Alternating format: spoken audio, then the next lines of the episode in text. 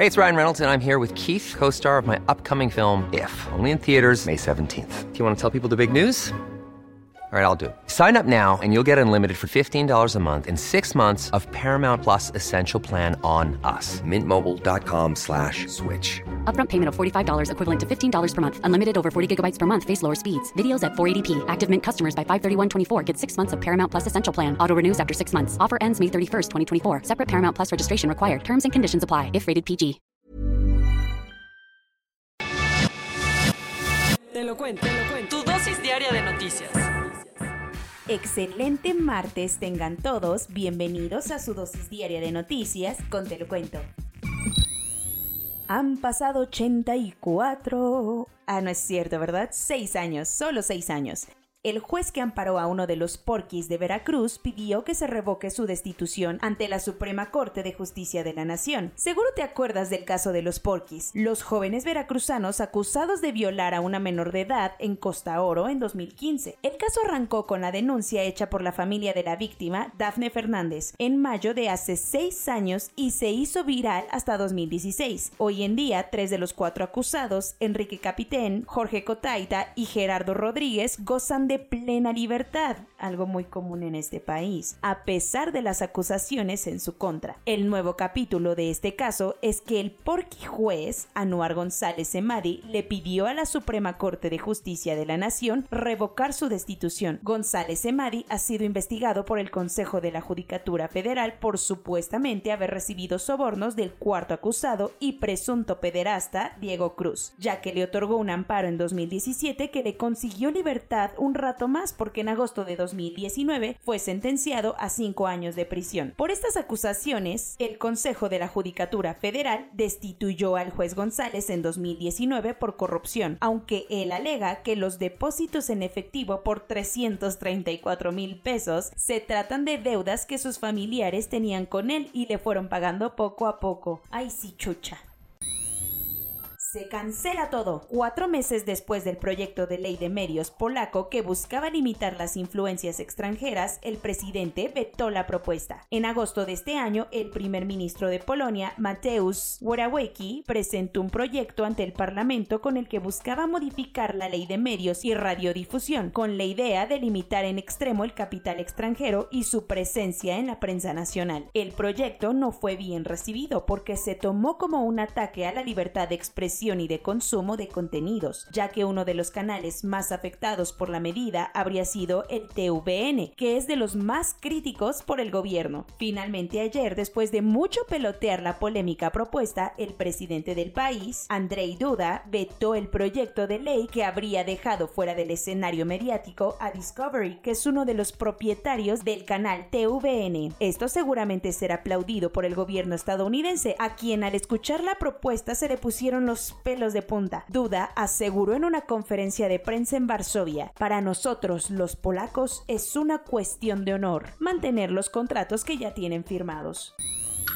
Cuentos cortos. Como te platicamos hace un par de días, Sergio Gutiérrez, el presidente de la Cámara de Diputados, denunció penalmente a funcionarios del Instituto Nacional Electoral por votar a favor de la suspensión de la revocación de mandato. Pero ayer el presidente Andrés Manuel López Obrador pidió que no se penalice esto, que en realidad deberían ser el Tribunal Electoral de la Federación y el Poder Judicial quienes solucionen todo este asunto, cosa que evidentemente le urge porque también aprovechó para pedir que ya se terminen las denuncias y este tipo de acusaciones y que ya se organice la consulta de revocación de mandato. Alexis Cervantes es un basquetbolista profesional mexicano y jugador del equipo Libertadores de Querétaro, y por desgracia su familia no sabe nada de él desde el 22 de diciembre. La última vez que se conoció el paradero del deportista fue en la estación de autobuses de Los Reyes en Michoacán, antes de tomar un taxi rumbo a Guadalajara para reunirse con su familia en Navidad. De acuerdo con la investigación de la fiscalía, el conductor del taxi, Marcos Sandoval, también está desaparecido. La desaparición de Cervantes se suma a la ola de violencia que azota la zona de Jalisco, Michoacán y Colima. En el camino que siguen apareciendo nuevos baches es el que lleva a las elecciones de Somalia, las cuales siguen demorándose. Lo que pasó ahora es que el presidente Mohamed Abdullahi Mohamed suspendió ayer al primer ministro, también Mohamed Hussein Roble, acusándolo de fraude, además de que también es su principal rival, por lo que esta movida se interpretó como una táctica para sacarlo de la contienda electoral. Hay que recordar que el mandato presidencial terminó desde febrero, pero como no se han logrado organizar las elecciones, Mohamed Abdullahi sigue muy cómodo en el poder. Los críticos del presidente lo acusaron de utilizar medios ilegales para mantenerse en la silla. Como si la represión no fuera ya desbordante, una nueva prohibición de los talibanes para las mujeres afganas se anunció el domingo. El Ministerio de Promoción de la Virtud y Prevención del Vicio decretó que las mujeres no podrán viajar a sitios más allá de 70 kilómetros a la redonda sin la compañía de un hombre que sea familiar suyo. Además, también le pidieron a los conductores de transportes que solo dejen subir a las mujeres que porten correctamente el velo islámico y de paso aprovecharon para exigirle a los hombres que se dejen crecer la barba. A finales del 2020, la represión de la policía peruana dejó dos personas muertas, mientras que trabajadores de la industria agrícola bloquearon la carretera Panamericana Norte en protesta por la nueva ley agraria. Ayer, a casi un año del suceso, el Ministerio de Justicia emitió un decreto de urgencia en el que autorizó que las familias de las víctimas reciban del gobierno de Perú una compensación de 10 mil dólares. Además, el instante en el que uno de los policías disparó contra los manifestantes quedó capturado en una foto, misma que le mereció el Premio Nacional de Periodismo al fotógrafo Iván Orbejoso.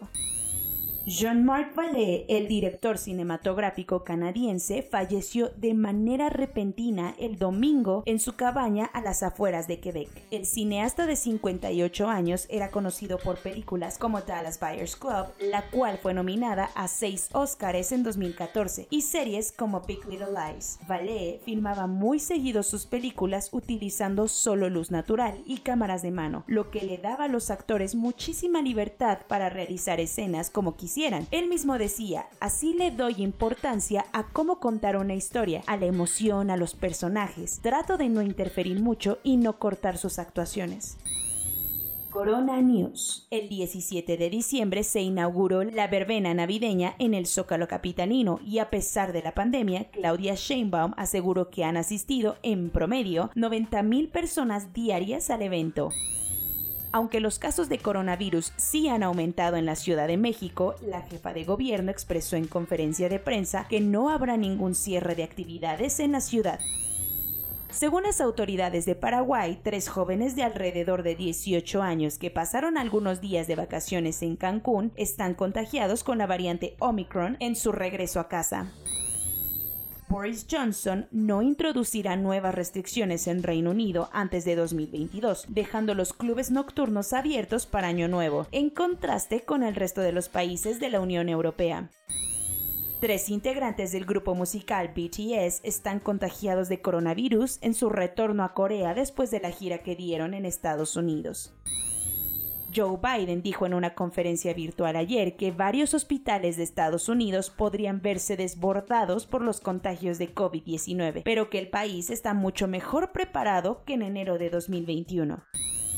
En un intento por desacelerar los contagios de COVID-19, el gobierno de Alemania impuso nuevas restricciones como limitar el número de personas en reuniones o reducir el horario de apertura de restaurantes y gimnasios. La Premier League de fútbol rompió récord ayer con 103 casos positivos de COVID-19 entre los jugadores y el personal de la liga, por lo que muchos partidos tuvieron que ser pospuestos. Soy Laura Gudiño y esa fue su dosis diaria de noticias. When you make decisions for your company, you look for the no-brainers. And if you have a lot of mailing to do, Stamps.com is the ultimate no brainer. It streamlines your processes to make your business more efficient, which makes you less busy. Mail checks, invoices, legal documents, and everything you need to keep your business running with Stamps.com.